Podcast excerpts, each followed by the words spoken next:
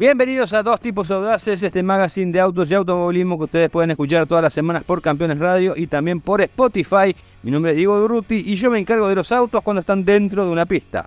¿Qué tal Diego? ¿Cómo te va? Mi nombre es Hernando Gabriel Mariano, el apellido de mi padre es Calaza y yo me ocupo de los autos cuando están en la vía pública o de rato fuera de ella. Para el programa de hoy tenemos un montón de información, tenemos reflexión, tenemos historia y tenemos un nuevo columnista de índole internacional que nos va a estar explicando el futuro de cómo Mercedes-Benz va a arreglar su auto de Fórmula 1. Sí. Además de eso, vamos a despedir al Camaro como lo conocemos hasta ahora, vamos a analizar qué va a pasar y sus implicancias en el automovilismo nacional. De eso te vas a ocupar vos, ¿eh? Sí, exacto. Te voy a dejar ese ejemplo. Vos trajiste una entrevista fundamental a uno de los periodistas de este rubro más importantes de Argentina. Ahora me lo vas a estar presentando. Vamos a estar hablando un poquito del link que hacen las automotrices entre los autos del pasado y del futuro. Y por qué están haciendo eso con los autos eléctricos. Así es. Bueno, yo estuve presente el fin de semana en el eh, inicio del campeonato 2023 del TCR de Sudamérica en Altagracia. Te voy a contar un poquitito cómo fueron las competencias y justamente compartí el fin de semana con Carlos Cristófaro, que es el director de Motor 1 Argentina. Y bueno, no solamente estuvimos hablando de eh, su opinión acerca del TCR, sino también de lo que es PIA, esta agrupación de periodistas de la industria automotriz, que esta misma semana va a estar entregando los premios de los autos del año de 2022. Eh, eh, además de eso, bueno, eh, Carlos nos hace un panorama, un pantallazo de cómo viene el segmento de la industria automotriz. Vamos a hablar también de Hesket, de Lord Hesket, y vamos a desmentir algo que muchas veces se dijo sobre este particular dueño de equipo de la Fórmula 1. Me parece excelente, Diego, y vamos a aclarar algo. Voy a tener, para que esto quede la promoción, que siempre funciona muy bien, un durísimo cruce indirecto esta vez, porque no estamos en, charlando uno con el otro, con el señor Carlos Cristófalo acerca de los motores de, la, de los autos de competición. ¿Qué te parece? Me parece muy bien. ¿Vamos con eso?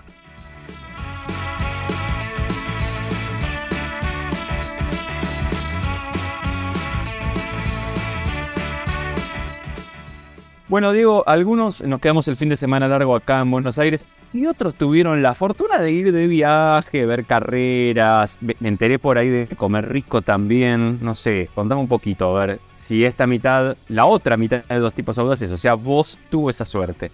Así es, Hernando, como vos bien lo decís, tuve esa suerte porque el fin de semana estuve acompañando al TCR sudamericano eh, a la primera fecha del campeonato que se realizó en la provincia de Córdoba, en el circuito de Altagracia, eh, obviamente con, dos carreras, eh, como siempre muy entretenido, creo que fue realmente muy entretenido. Ahora te voy a resumir un poquito lo que fue este espectáculo de esta categoría que está iniciando, que ya inició su tercera temporada en su, en su historial. Eh, con un muy buen parque de vehículos, poco a poco se van sumando cada vez más autos al TCR, en este caso fueron 22 máquinas, las que se hicieron presentes en el circuito cordobés. Eh, y bueno, hay muchas cosas que realmente me, han llamado gratamente la atención. Una, por ejemplo, bueno, que eh, vos sabés, cuando el, proyecto se va consolidando, va creciendo, bueno, le van sucediendo cosas nuevas. Una de esas, por ejemplo, es que ya tiene un main sponsor, que es un, banco brasileño. Después también, eh, a, raíz de que el TCR Sudamérica va a ser fecha del TCR World Tour, eh, una serie de eventos que reemplaza al WTCR, que así se conocía al Mundial hasta el año pasado, o en realidad la Copa FIA no era Mundial, la Copa FIA de Autos de Turismo. Eh, bueno, va a tener dos fechas eh, el, TCR World Tour, acá en, la región más precisamente, en el Pinar primero en Uruguay y después en la Pedrera en San Luis. Esto ya es promediando el año. Bueno, y a raíz de eso diferentes acuerdos, como por ejemplo el tema de los neumáticos, ¿no? Dejaron de ser los, de los Dunlop y ahora son los Kumo, que son vehículos, eh, perdón, que son neumáticos eh, desarrollados para este tipo de vehículos, ¿no? Y con respecto al tema de las carreras, carrerones, como te decía, muy lindas competencias eh, y con dos ganadores bastante particulares, ¿no? Uno, el de la primera carrera, Ignacio Montenegro, un pibe de 18 años. 18 años ya ganó su primera carrera de TCR sudamericano y no solamente eso, porque se fue de Córdoba con el primer puesto del campeonato. Y el ganador de la segunda carrera, te dije recién uno de 18, el ganador de la segunda carrera es como la Biblia y el Carefón. Walter Hernández con 57 pirulos. ¿eh? Hacía 20 años que Hernández no gana, eh, había sido su último triunfo justamente en el Cabal, en noviembre de este año se van a cumplir 20 años de ese éxito en el TC2000.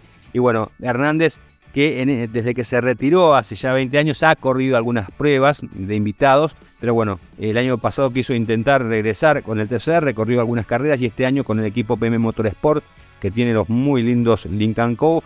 Em, eh, se hizo presente justamente con este equipo, va a seguir todo el año con esta escudería y bueno, ganó la segunda carrera, favorecido por el tema de inversión de grilla.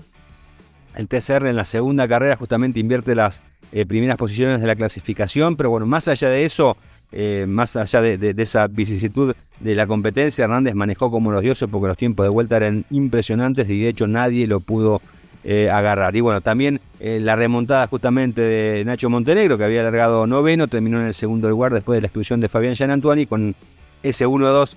Este chico de Radatili en la provincia de Chubut lidera el campeonato. Así que eso con lo que tiene que ver con el aspecto deportivo, ¿no? de del TCR. ¿Sabes qué? Eh, hay algo que te quiero hacer mención, porque bueno, está eh, online en, en, automundo.com.ar y justamente tiene que ver con Nacho Montenegro, ¿no? Porque eh, asombra, ¿no? Que un pibe tan, tan jovencito están dando también, ¿no? Es uno de los grandes talentos que tiene el automovilismo argentino. Ya el año pasado ganó en, el TC 2000. Y, bueno, ya ahí nos empezamos a enterar un poquito acerca de este, de este chico muy jovencito. Eh, también hizo algunas incursiones en el TCR también el año pasado, incluso corrió en los eh, FIA Motorsport Games, esta especie de, Juegos Olímpicos de, la FIA, eh, justamente en la categoría TCR y terminó cuarto. Y bueno, y tuve posibilidad de, hablar con Marcelo Lotti, que es el, empresario italiano que creó el concepto TCR, justamente acerca de, Montenegro, porque había tenido conceptos muy elogiosos el día domingo después de su primera victoria. Y eh, bueno, le, hice un, par de preguntitas, una de ellas, que era qué es lo más, que era lo que más le sorprende justamente de Montenegro. Y entre las cosas que me dijo, creo que esto pinta de cuerpo entero como es este chico. Me dijo, es rápido, pero no desconecta el cerebro cuando lleva el casco. Creo que esa definición es tremenda y habla de la frialdad justamente que tiene este pibe de 18 años. Y no solamente eso, sino que me destacó algo que, por lo general, dentro del automovilismo, aquellos que, hacemos automovilismo, sabemos muy bien a qué se refiere con esta frase. Me, dijo, tiene una familia que lo apoya, pero no se entromete. ¿eh? Justamente que es uno de los grandes eh, problemas que a veces tienen los jóvenes pilotos, ¿no? que son a sus padres que están constantemente ahí metidos en lo que tiene que ver con, con la relación entre el piloto y el equipo y demás. Bueno, creo que era, algo para destacar de, Marcelo Lotti, este eh, em, empresario ¿no? que creó ya hace unos años el TCR, el concepto TCR, un concepto que es eh, realmente muy pero muy relevante a nivel mundial, hay más de 30 campeonatos y bueno, uno de esos campeonatos justamente es el TCR Sudamérica. Muy bien, hay un holandés que diría, yo sé de qué se trata lo que estás diciendo. seguramente. Seguramente, seguramente. Ah, ¿Está bien? ¿Fue muy crítico o no? ¿Estuvo bien? No, no, estuvo, estuviste bien. Estuve bien, estuve bien, gracias. Escúchame, y lo que pasa es que desde que no tenés aplausitos en la máquina, a mí me falta arte, yo, vivo para eso. Y mm, escúchame, vos sabés que, si esto lo podemos llevar así, como extrapolarlo, sí. casi que si Alonso gana la próxima carrera, estamos en la Fórmula 1, está imitando el TCR, podríamos decir. Y, más o menos, sí, sí, por el tema de nada. Los más jovencitos y los más viejitos ganando carreras. Es impresionante, impresionante. Escuchame una cosa, digo, eh, yo sé que vos, además de hablar con, con, el señor este del TCR, cuyo apellido ya me acabo de olvidar. Lotti. Lotti, ¿así se llama? Además de hablar con Lotti, sé que estuviste hablando con más gente. Eh, y en este caso te tocó hablar con, con un colega nuestro que está más de, mirado, del lado de la vía pública. Sí. Este, que te estuvo virtiendo algunos conceptos interesantes. A ver, no sé, decime un poquito de qué estuvo sí, Sí, bueno, está claro que con Loti hablé por, mediante un mail, ¿eh? nos intercambiamos mail, no es que estuviese ahí en, Altagracia, pero el que sí estuvo en Altagracia, en la provincia de Córdoba, y con, con quien compartimos el fin de semana, es Carlos Cristófaro, el director de Motor 1 de Argentina, eh, que bueno, justamente hablamos de varias cosas, ¿no? Eh, creo que fue una, es una nota para escuchar muy atentamente, no, no, no solo por todo lo que dice acerca del TCR, y bueno, lo que le compete a él, que es la, industria automotriz, como vos, justamente, sino bueno, lo que pasa en el medio de la nota, porque fue algo bastante cómico, fue en vivo y en directo tuvimos un choque, pero bueno, después lo, van a escuchar, lo va a escuchar la, audiencia de dos tipos audaces. Y bueno, y me pareció muy oportuno lo, de Carlos, eh, Carlos eh, porque esta semana eh, de PIA, que es una agrupación de periodistas de la industria automotriz de acá de la Argentina. El miércoles va, a estar haciendo entrega de los premios PIA justamente, en los cuales vos también tenés mucha injerencia, porque bueno, me, comentaron que sos del comité organizador. Exactamente, exactamente. Yo estoy a cargo de lo... Con el amigo Lema. Sí, me, dijeron, me dijeron. soltaron el tema de los sanguchitos, y así que bueno, por ahí no se come rico. bueno, pero bueno. ¿Le recomendamos a la gente que vaya bien comida por las dudas o no? A la ceremonia. Sí, sí, sí. Igualmente vamos a ser eh, los periodistas que votamos. Sí, eh, sí, sí, sí. Obvio. Sí. Este, eh, porque, perdón, dos tipos de tiene dos jurados además. Dos jurados, sí, sí, sí, tal cual. El señor Durruti también prueba autos y también vota. Y vamos a estar los, los que votamos este año y los directivos de las empresas. Y van a traer, claro, Valtteri también en botas. Le dicen botas, no botas, este, y, ahí, va. Pero en bicicleta lo hacen, es, un poco distinta la historia. Y, por ahí este Walterio, claro, es nada más, el primo argentino, ya todos sabemos. Y, vamos, a tratar de reunir a, los directivos, a los vehículos, para hacer algún evento muy bonito. Pero creo que vamos a dejarlo a Carlito, ya que estuviste haciéndolo hablar, que nos cuente Dale, vamos, vamos con la entrevista con Carlos Cristófaro, el director de Motor 1 Argentina. Estamos acá en Autódromo de Altagracia, presenciando la primera fecha del TCR de Sudamérica. La primera pregunta tiene que ver justamente con la pista. ¿Qué te parece esta categoría? Me encanta, la verdad. Eh, en primer lugar, quiero saludar a mi amigo Hernando Calaza, que nos está escuchando. Te perdiste un asado muy rico, Hernando, pero bueno, la próxima vez será. Eh, volviendo al TCR, me encanta la categoría. Los autos son muy lindos. En mi opinión, son los autos de turismo más lindos en este momento. Son muy variados, son muy parecidos a los autos de calle, pero enfierrados, eh, más gordos, más anchos y con la eh, particularidad de que cada fabricante tiene su propio motor. Por lo tanto, también suenan distintos. Los autos tienen diferentes sonidos, eh, lo que hace que la categoría sea súper atractiva. Algo que particularmente en Argentina medio como que se ha perdido, salvo el TN, digamos que las categorías relevantes no tienen el motor justamente original. Nos habíamos olvidado de eso, de que los autos suenen de manera diferente porque tienen motores distintos, diferentes cilindradas, pero todos igualados por ese BOP del cual estamos aprendiendo un poco todo que es el, el balance de performance que tiene los autos para que sean lo más parejos posibles en pista. Pero hay lucha de marcas, lucha de pilotos, lucha de países eh, y hay un campeonato mundial reconocido por la FIA. Me parece lo más interesante que ha surgido en el automovilismo en los últimos tiempos. Bueno, Carlos, bueno, obviamente todo esto del TCR, el Motor 1 Argentina.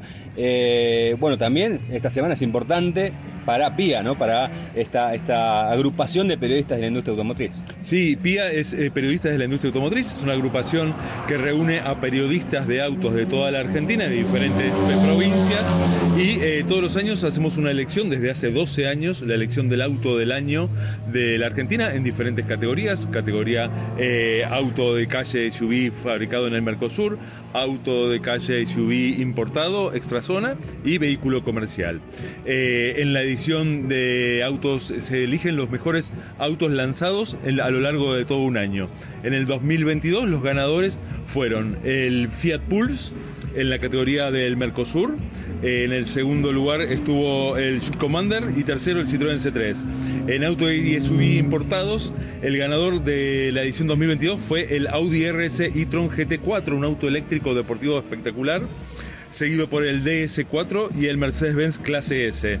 Y en vehículos comerciales, es decir, los vehículos de trabajo, el ganador de la edición 2022 fue eh, la nueva pickup Ford Maverick, seguida de la nueva Nissan Frontier, que recibió un restyling importante, y de la nueva Renault Oroch. Eh, este miércoles se va a hacer la entrega de premios en San Isidro.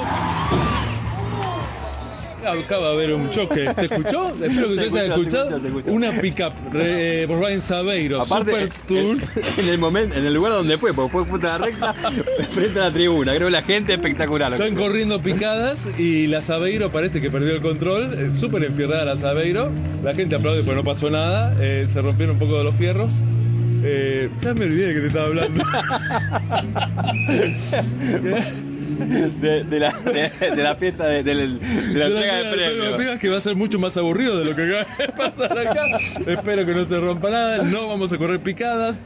Eh, y va a haber una entrega de premios. Van a estar las, eh, las autoridades de las diferentes automotrices que ganaron y todos los jurados que participaron. Así que ya va a haber notas con eh, lo, que fue la cobertura de, ese evento. Y es la, primera vez que, que hace la entrega, ¿no? o sea, la entrega en una ceremonia, ¿no? Es, es una, una ceremonia vamos a hacerlo ahí en, Pronto Rótulo en San Isidro, frente a un lugar muy emblemático para los fierreros que es Pepino de San Isidro. Eh, eh, pero sí, la primera vez que hacemos esta entrega, convocando a los directivos de las automotrices y a todos los jurados para que podamos hacer nota y contenido para nuestros medios, exhibiendo los autos ganadores. Bueno, eh, vos decías, no más de una década ya de PIA. Sí, 12 años. ¿Cómo notás vos el cambio en lo que es el periodismo relacionado con la industria automotriz? yo noto un cambio para bien. a mí me gusta lo que pasó con la, la, llegada de los medios digitales, que al principio generó mucho resquemor entre los periodistas más clásicos, pero todos obviamente terminaron teniendo sus medios digitales. Eh, se generó una profesionalización en base a, que hay mucha más opinión, eh, más jugada, más pensando en el consumidor y no tanto como antes se, parecían que muchos eran voceros de empresas o de, automotrices. Yo lo que más rescato es que los medios digitales eh, difundieron más la opinión eh, pensando en la, la, decisión del consumidor a la hora de comprar su auto. De eso se trata los premios PIA. Es una opinión de periodistas especializados que destacan para que los, los consumidores tengan en cuenta los lanzamientos más importantes de cada año en base a su relación precio-producto, sus prestaciones, la innovación y las nuevas medidas de seguridad que hayan tomado para ofrecer al, público.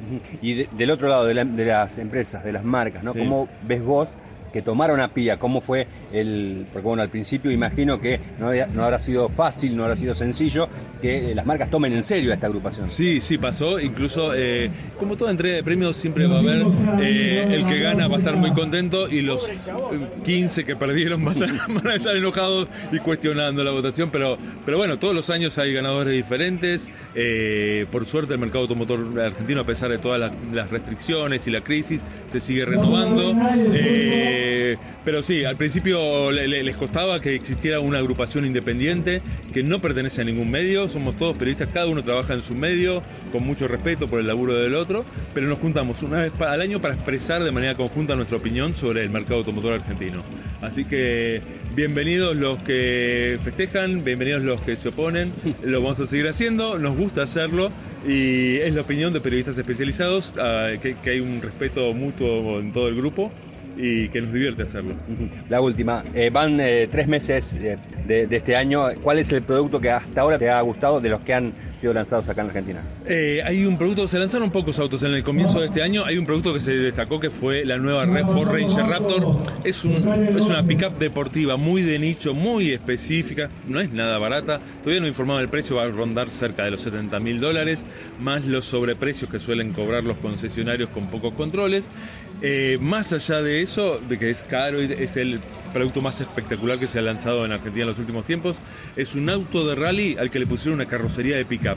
Tiene las prestaciones de un auto de rally muy potente, 400 caballos de potencia, motor V6 biturbo, eh, muchos modos de manejo para hacerla divertida.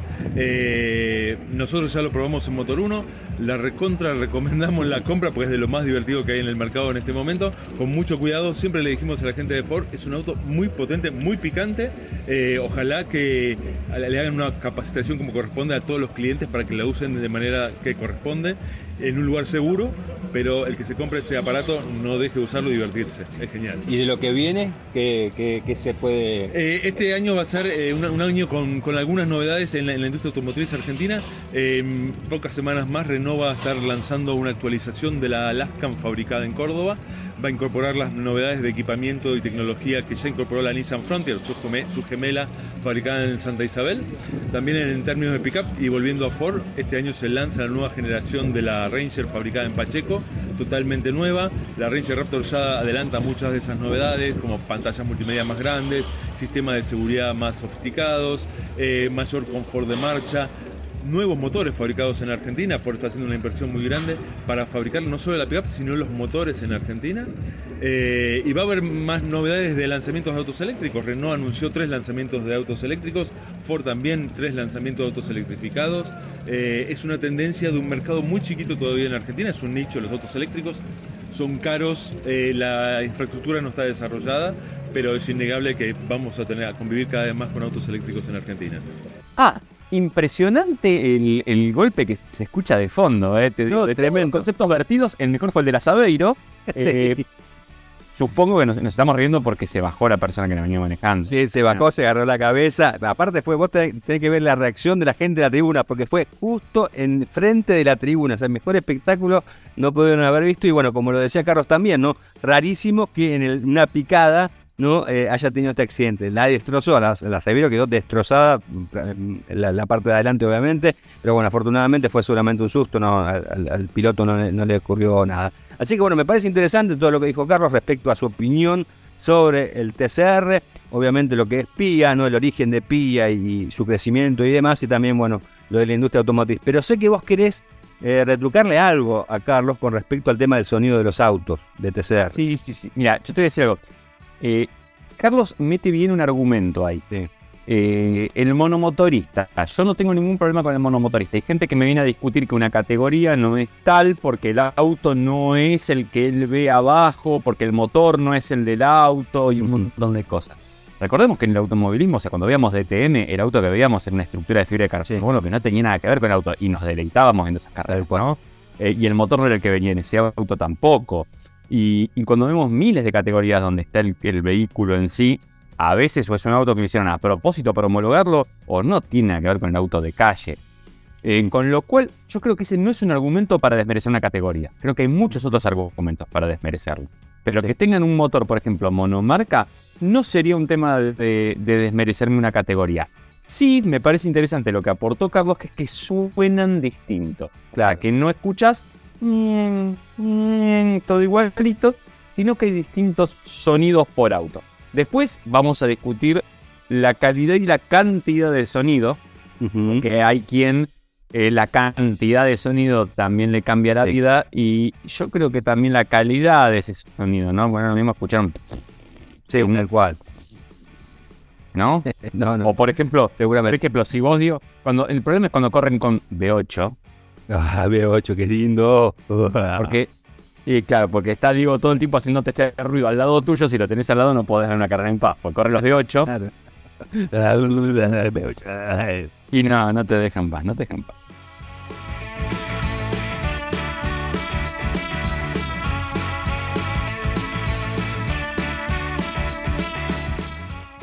Hablando de V8, Diego, Sí. te tengo una noticia que eh, tengo una noticia que va a tener.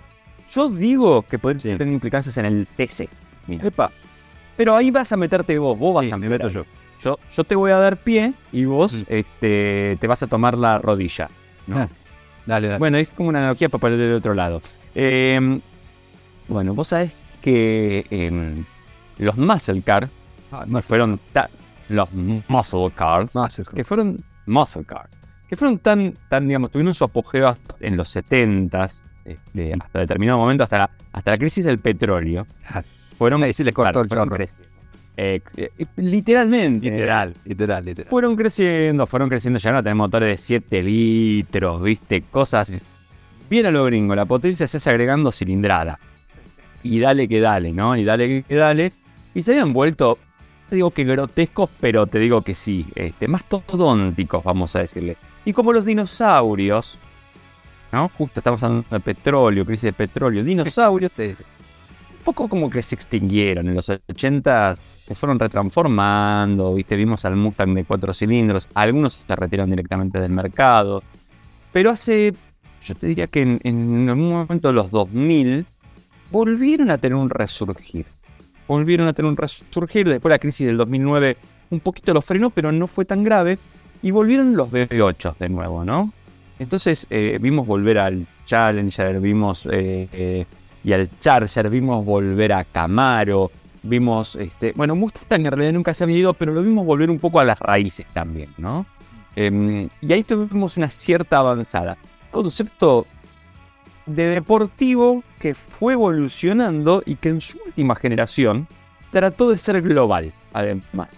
Entonces, ¿qué pasó? Por ejemplo, Mustang empezó a recibir algunos eh, rasgos de lo que sería eh, el, mm, el Kinetic Design en su momento. Sí. Eh, y no te digo que suavizó las líneas, pero les dio un toque más agudo, más de coupé, no tan cuadrado y solo, y solo musculoso. El solo está muy bien aplicado aquí, fíjate. Eh, pero además también empezó a poner más tecnología en, en el motor, basta de varillero, basta de dos válvulas por cilindro. Bueno, fueron sumando cada vez más la suspensión trasera, basta de eje sólido, pasamos a multibrazo. Em, fueron evolucionando mucho. Un dato curioso que hay sobre el Mustang que, yo siempre sostuve es que em, cuando se habían lanzado hace dos generaciones atrás, el primero que volvió a la idea del pony car, Giugiaro hizo una interpretación europeizada de ese auto. Y cuando vino la generación siguiente, que fue la que sí se lanzó globalmente, la que fue a atacar Europa y todo, era parecida al diseño de Giugiaro. Eh, en algún momento se, lo preguntamos a alguien de Ford y nos miraron con cara como diciendo, ¿qué te pasa? ¿Qué, me está queriendo decir? ¿No? Eh, no, fue muy amistosa el rostro, por lo menos, que, que, emitieron. Gente de Ford Internacional, no de acá de Argentina, ¿eh? Sí. Esos me miran con cara así, pero porque digo pavadas permanentemente, entonces, bueno, es otra historia. Eh, Camaro también volvió en una reinterpretación muy moderna y lo mismo pasó con los autitos de Dodge. Em, y, de nuevo, esos autos están sufriendo. Y están sufriendo porque al motor de combustión lo están persiguiendo eh, a nivel global. Porque a nivel global el concepto de muscle car no está funcionando tan bien. Imagínate mercados como el japonés, el europeo, donde estos son autos muy grandotes, con mecánicas muy grandotas, Em, que son medio elefantes en un bazar en sus calles chiquitas, ¿viste? Eh, entonces no terminan de enganchar, más todas las restricciones ecologistas que están poniendo, más que en Europa directamente quieren eliminar el motor de combustión, hay un repliegue bastante importante de estos vehículos. Sí, decime. Sí, Hernando, ¿y vos qué consideras? ¿Por, qué tipo de vehículo se lo está reemplazando? ¿Por un, un, de, superdeportivo o por un hipercar? ¿No? obviamente los rangos de precios son diferentes, ¿no? Pero eh, ¿cuál es la tendencia, digamos, para saciar esa sede de deportividad? Te tengo muy malas noticias, Diego. ¿Por? Eh, porque el primer atisbo de lo que, lo que va a pasar ya lo hizo Ford, que agarró la marca Mustang y la expandió a una familia de productos. ¿Y con qué empezamos? Con un crossover SUV 100% eléctrico. ¿Qué es lo que va a pasar? Porque para ir a hiper o super hay que poner el motor en otro lado del auto. Para ir a gran turismo hay que ponerle otro nivel de equipamiento y de, refinamiento. Em, para ir a, un deportivo más ligero y todo tendrías que bajar el tamaño del auto y el peso. Eh, con lo cual me parece que el futuro va hacia expander los nombres a una familia de productos y hacia la electrificación. Directamente.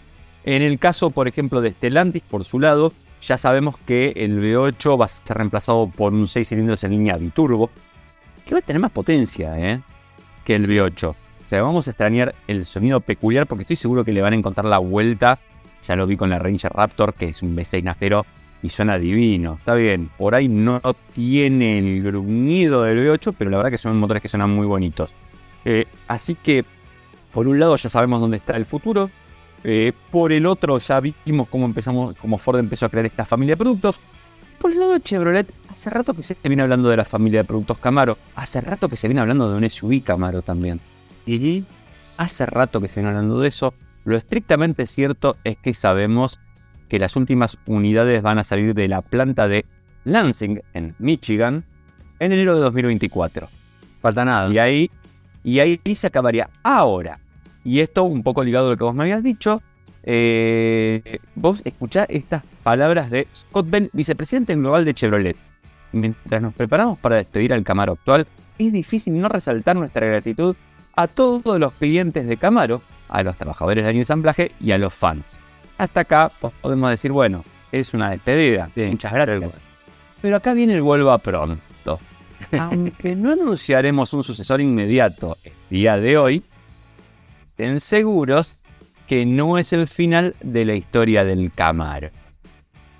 Y ahí es donde me deja picando esta idea de, che, o se electrifica, yo no creo que pase por híbrido directamente. ¿eh? Eso, fíjate, el Corvette entró en, el híbrido y ya se está hablando del eléctrico. Yo creo que Camaro Chevrolet está desarrollando toda esta línea Ultium. Y después te voy a dar un tip justamente de por qué yo creo que Camaro es un nombre ideal para una gama de productos de Chevrolet eléctrica para arrancar con eso. Eh, te lo voy a estar hablando más adelante con, la idea de los autos eléctricos y el rescate emotivo que están haciendo las automotrices. Eh, va a ser algún informecito que te voy a hacer. Em, Pero además de eso, me parece que esto tiene implicancias severas en el automovilismo nacional, inexistente eh, aún esa implicancia, pero a futuro. Bueno, sí. ¿Y por qué, Diego? ¿Y por qué te sé decir que esto va a tener un problema? Bueno, eh, exactamente. Igual, de todas formas, bien vale aclarar, bien vale aclarar. Porque yo lo que estoy notando a raíz de esto que te voy a decir ahora es como que hay mucho desconocimiento incluso de lo que es el turismo carretera, ¿no? Que de hecho vamos a hablar de- del TC, porque bueno, la CTC, la Asociación Corredor de Turismo Carretera, decidió o está ya programando hacer un, eh, cambio del parque. Recordemos que actualmente eh, no son los- los Ford Falcon, la Coupé Chevy, los Podara o el Torino originales, en realidad son eh, carrocerías que simulan esos autos, son siluetas con una estructura tubular. Pero lo que se quiere hacer es modernizar eso, ¿no? Porque bueno, estos autos vienen desde la década del 70 compitiendo en el TC. Y bueno, y se está mirando, obviamente, es algo que ya en su momento había sucedido, que era mirar hacia el lado de los muscle car, ¿no? Eh, efectivamente con el Mustang, con el Camaro, porque hubiesen sido, digamos, entre comillas, eh, la continuidad lógica de ese tipo de vehículos, de los, de- del, Falcon, la Chevy, el, el Dodge. Eh, así que bueno, aparentemente, bueno, ya la, gente de la CTC está haciendo justamente eh, un estudio, no está tratando de ver cómo se adaptarían este tipo de vehículos al mundo TCista. No significa, y acá viene el tema del, desconocimiento de que tiene cierta gente, porque lo he notado, yo he publicado algunos artículos al respecto en automundo.com.ar y, y bueno, siempre dicen que es imposible por el costo traer ese tipo de vehículos, que pi, pi, pi, pi, pi, pi. Eh, no, no, obviamente no van a traer un Mustang, un Camaro y un Challenger para correr acá. No lo van a traer. Lo que sí quieren hacer es que eh, las carrocerías, en lugar de que sea la de un Falcon, sea la de un Mustang. En lugar de una Coupe Chevy sea la de un Camaro. Bueno, y justamente con respecto al tema del Camaro, hace unos días publicó un artículo eh, acerca de cómo sería un Camaro adaptado al mundo TCista, partiendo de la base de un diseño que hizo Fernando Rotondi, eh, que es un diseñador que, bueno, que se dedica a la parte de industria automotriz haciendo renders. En algún momento hizo un anticipo de cómo sería el Camry de TC, no estuvo muy lejos, realmente la, pegó con, con cómo quedó. Eh, y bueno, justamente realizó un, un render de cómo sería eh, el Camaro del turismo carretera. Obviamente eh, no significa que sea así, pero bueno, nos da como una idea de cómo estaría adaptado justamente este tipo de carrocería al mundo TCista. Es por eso que, por ejemplo, bueno, si ustedes entran a automundo.com.ar, buscan Chevrolet Camaro de TC, en realidad el, el- título eh, de- exacto de este proyecto es Camaro TC Concept 2024.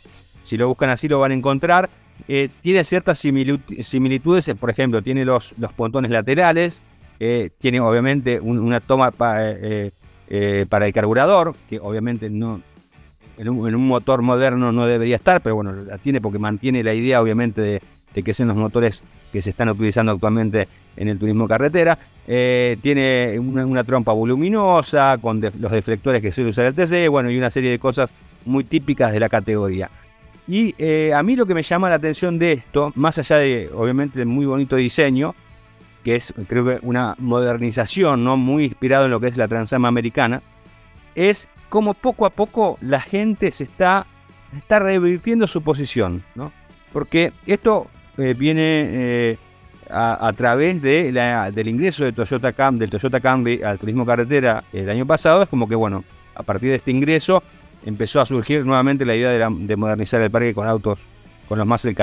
Eh, y bueno, antes había una gran oposición, yo notaba que antes había una gran oposición, y ahora es como que la gente está diciendo, bueno, me parece que es momento de adaptarse, eh, de los autos ya son viejos, mucha gente que entiende que esto sería solamente un cambio de cáscaras, no sería que van a traer, repito, estos vehículos acá a la Argentina, porque obviamente es una cosa muy costosa, extremadamente costosa, sino que se adaptaría a lo que ya hay, es decir, las estructuras tubulares se le ponían carrocerías de este tipo de vehículos y se mantendría la, propia mecánica, ¿no?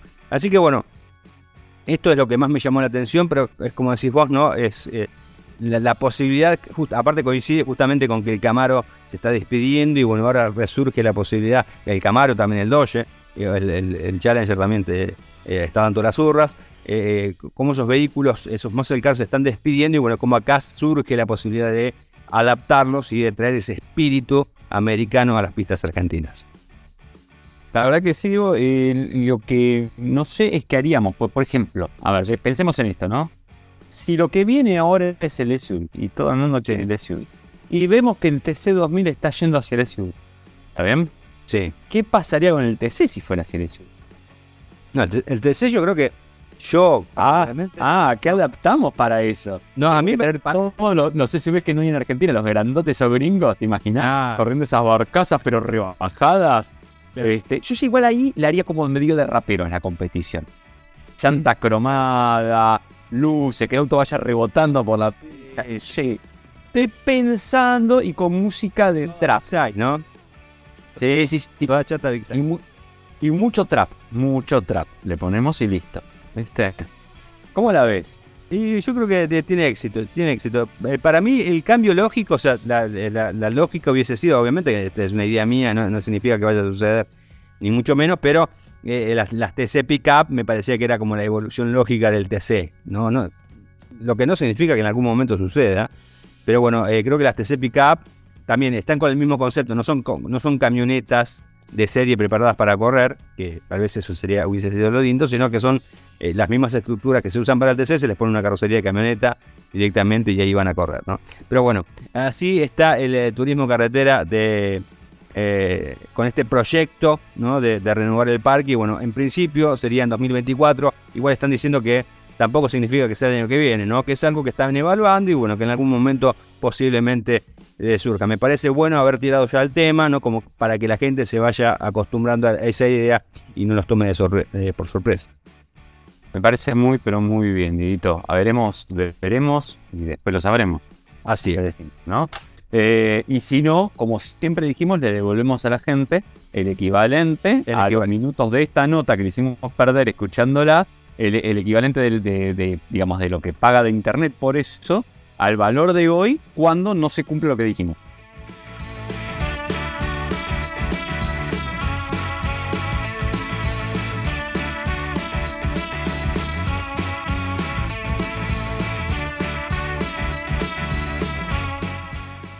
Mira, yo te hablé antes eh, del temita este de los autos eléctricos y de esto de traer un poquito del pasado y por qué me parece que Camaro es un gran nombre para que, para que Chevrolet relance, digamos, lo eléctrico.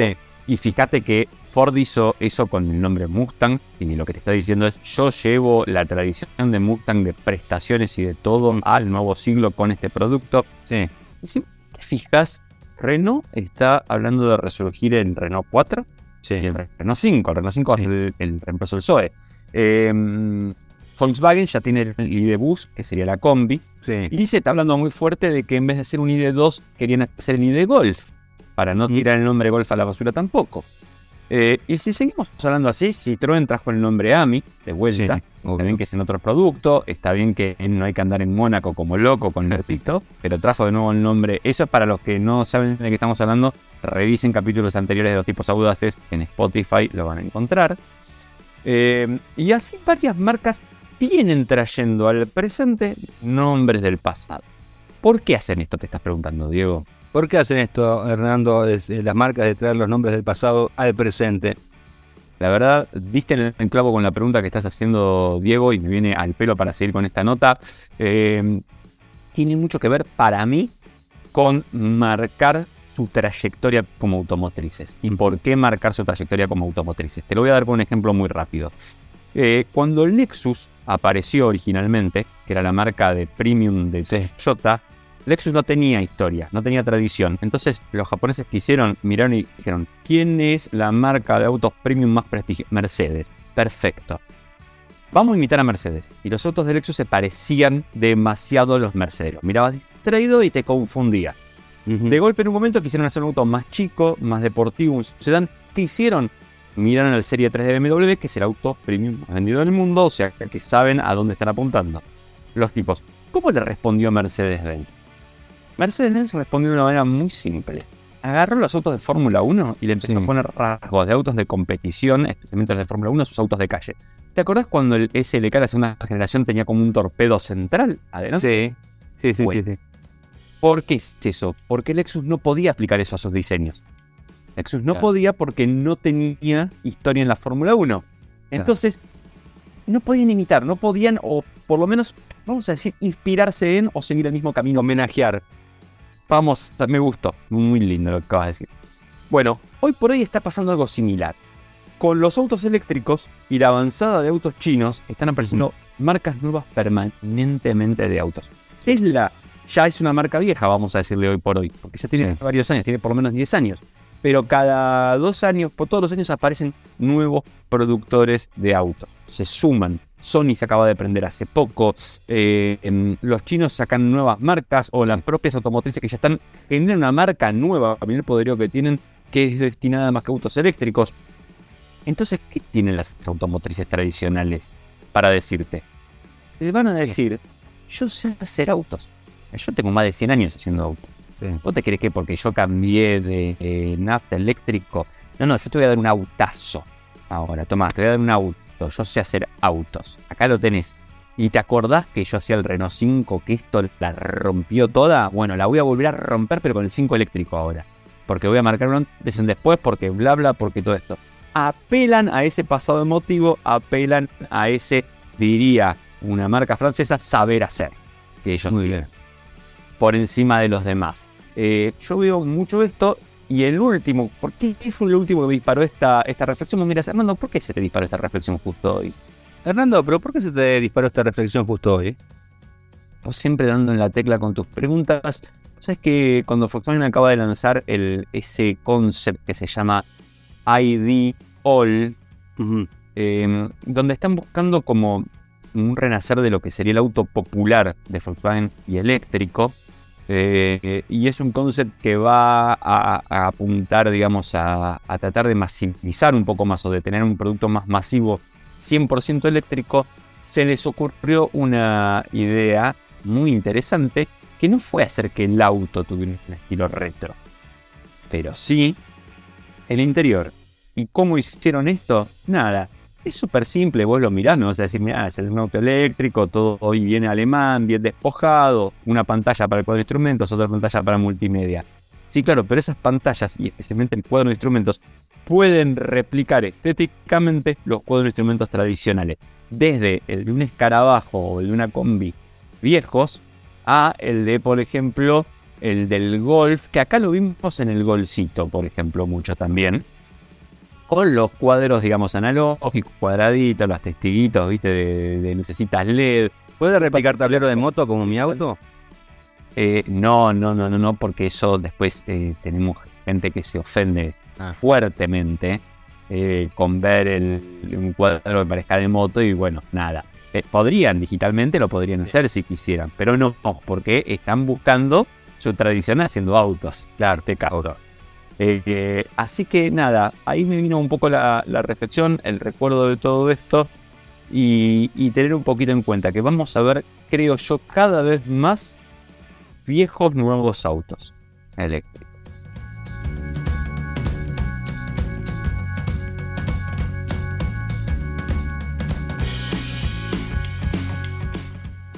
Y hablando de viejas, eh, nuevas cosas, tengo Ah. una cosa nueva y una cosa vieja de la Fórmula 1. ¿Qué crees que, por cuál crees que inicie? Eh, vamos a arrancar por la vieja, a ver qué pasó. No, vamos a arrancar por la nueva mejor, ¿Y para qué me preguntas entonces? para poner un poco de acción. Ah, igual, la, la- la nueva es algo que se confirmó en, la- en los últimos días, el tema de Porsche. ¿eh? Sí, Sí, de- pará, podemos poner un, un paréntesis en este programa, esto, no sé, como lo que si vas a ir a él o no, pero escúchame, yo cuando te hago la pregunta, Pago, la te doy la pregunta como me la tenés que hacer. Dame la respuesta a tu pregunta, digo a la persona. No me queméis hacia el aire. Sigamos, por favor. Bueno, bueno. Va- vamos con. eh, no, porque me parece lo, lo viejo vamos a dejarlo para el final, que es algo más o menos emotivo. Eh, te decía lo de la novedad, la cosa nueva. Porsche, bueno, finalmente eh, archivó su idea de correr en la Fórmula 1, ya está confirmado. eh, no va a estar presente en la categoría. Eh, intentó asociarse con Red Bull, no lo logró. Red Bull ahora se asoció con Ford.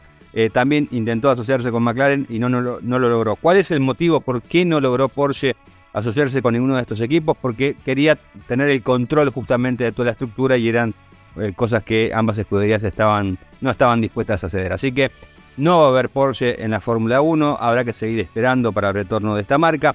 La idea era que aprovechando justamente el cambio de motorización a partir de 2026, justamente la casa de Stuttgart se sume a la categoría, como lo va a hacer Audi. Audi, lo de Audi sigue adelante, eh, ya está asociado con Sauber. eh, a partir de 2026 eh, va a tener este equipo que seguramente va a ser renombrado como, como Audi, va a tener sus propios motores que ya están desarrollando en Alemania. Así que lo de Porsche en la Fórmula 1, tema terminado, no va a haber equipo de la marca alemana en la máxima. Y ahora un, recuerdo, un recuerdo que es, a raíz de una, nota que hice para Automundo acerca de un gran personaje de la década del 70, ¿no? Y es, es algo que después de investigar es como que rompe con un mito, ¿no? Y me refiero a Hesketh Racing, ¿eh? el equipo con el cual debutó James Hunt en la Fórmula 1, eh, que perteneció a Lord Thomas Alexander Fermor Hesketh, eh, que bueno, lo que era la Fórmula 1 de aquellos años, ¿no? Porque tenía solamente 23 años Hesketh cuando ingresó a la Fórmula 1 con su, propio equipo, una escudería que comenzó corriendo eh, en 1971 en la Fórmula 3, esto por insistencia de Anthony Bubbles Horsley, que era eh, el amigo de, Lord Hesketh. Eh, y bueno, en, poco tiempo ¿no? llegó a la Fórmula 1 en el 73, más precisamente que es cuando debuta en el Gran Premio de Mónaco con em, James Hunt. ¿Por qué directamente casi de Fórmula 3 a Fórmula 1? Porque bueno, habían intentado hacer Fórmula 2 pero eh, les, resultaba demasiado caro y lo que decía Hesketh era que aunque pareciera mentira, era más sencillo hacer toda una temporada de Fórmula 1 que hacerlo en la Fórmula 2. Así que bueno, ahí empezó a incursionar justamente este, este aristócrata eh, británico eh, en, la Fórmula 1. el, periplo de, de, en la Fórmula 1 duró lo con un suspiro, ya en el 78 ya el equipo no existía más. Eh, eh, de hecho, Hesketh, eh, como, apoyo económico de la escudería, se retiró en el 75, después de la mejor temporada que llegó a ser el equipo en, la categoría, con el cuarto lugar que logró justamente en la Copa de Constructores y el cuarto lugar que logró James Hunt. De hecho, después de haberse decidido a retirarse, digamos, de, como sustento del equipo, Hunt fue a McLaren y bueno, acertó con la decisión porque en el 76 sale campeón del mundo en, una temporada luchando con, con Nicky Lauda. Pero ¿cuál era el, tema de, de, ¿Qué cosa eh, vos recordás que eh, destacaba a los autos del equipo de Hesketh? Eh, yo te lo puedo resumir con una canción, quizás, bueno, lo que todos pensamos de Hesketh. básicamente dice Pepe, Pepe, Pepe, Pepe, Pepe, Pepe, ¿Está bien ahí o no? Sí, sí. Va, vamos muy bien por ese lado.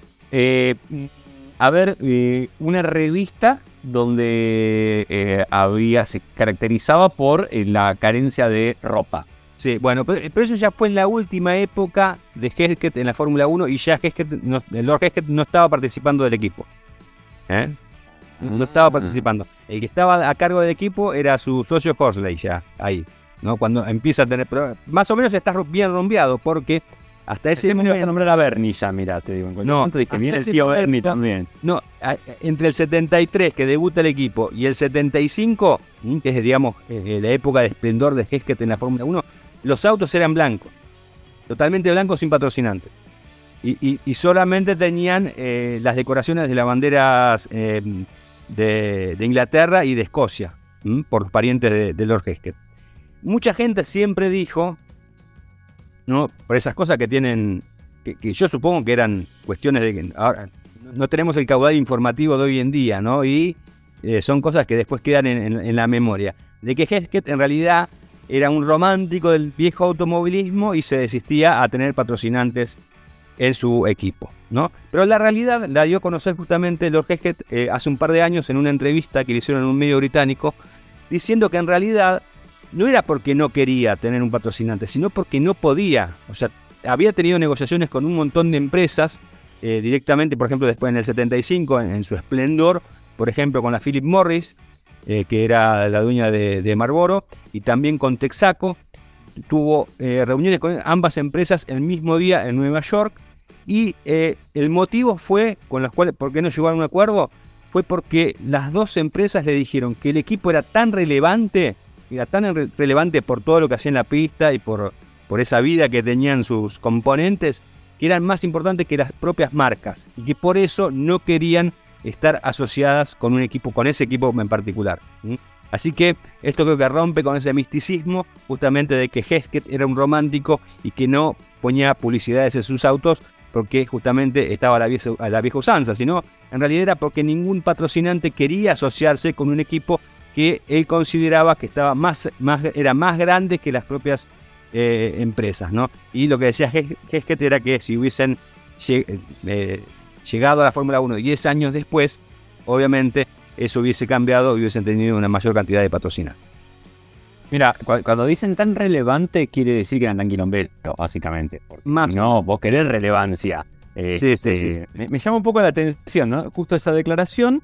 Em, cosas que me estoy dando cuenta ahora, por ejemplo, que eh, es que funda su equipo a los 23 años. Sí. Es algo así como si fuera que Lance Stroll fundaba el equipo de Fórmula 1 y no Lawrence Stroll lo, Exactamente. ¿no? A veces estilo. Pero más, más, allá, obviamente, de, esto de Hesketh, de, este, esta situación con las empresas, obviamente también eh, lo que sí es verdad es que en algún momento se, se, las atinó y mucho a la plata, ¿no? Ha hecho negocios que no, no rindieron, por ejemplo, tuvo una marca de motos, entre otras cosas, y llegó a vender, vos, vos mirá, lo que es, eh, pues la verdad que la vida del tipo es, para destacar.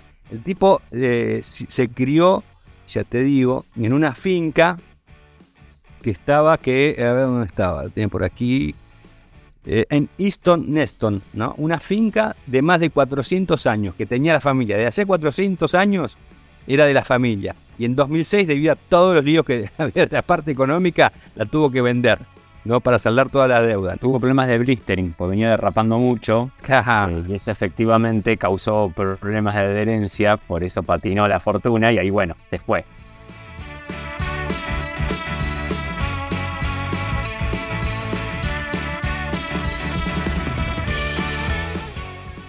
Vamos a hacerlo muy breve hoy, porque nos queda poco tiempo.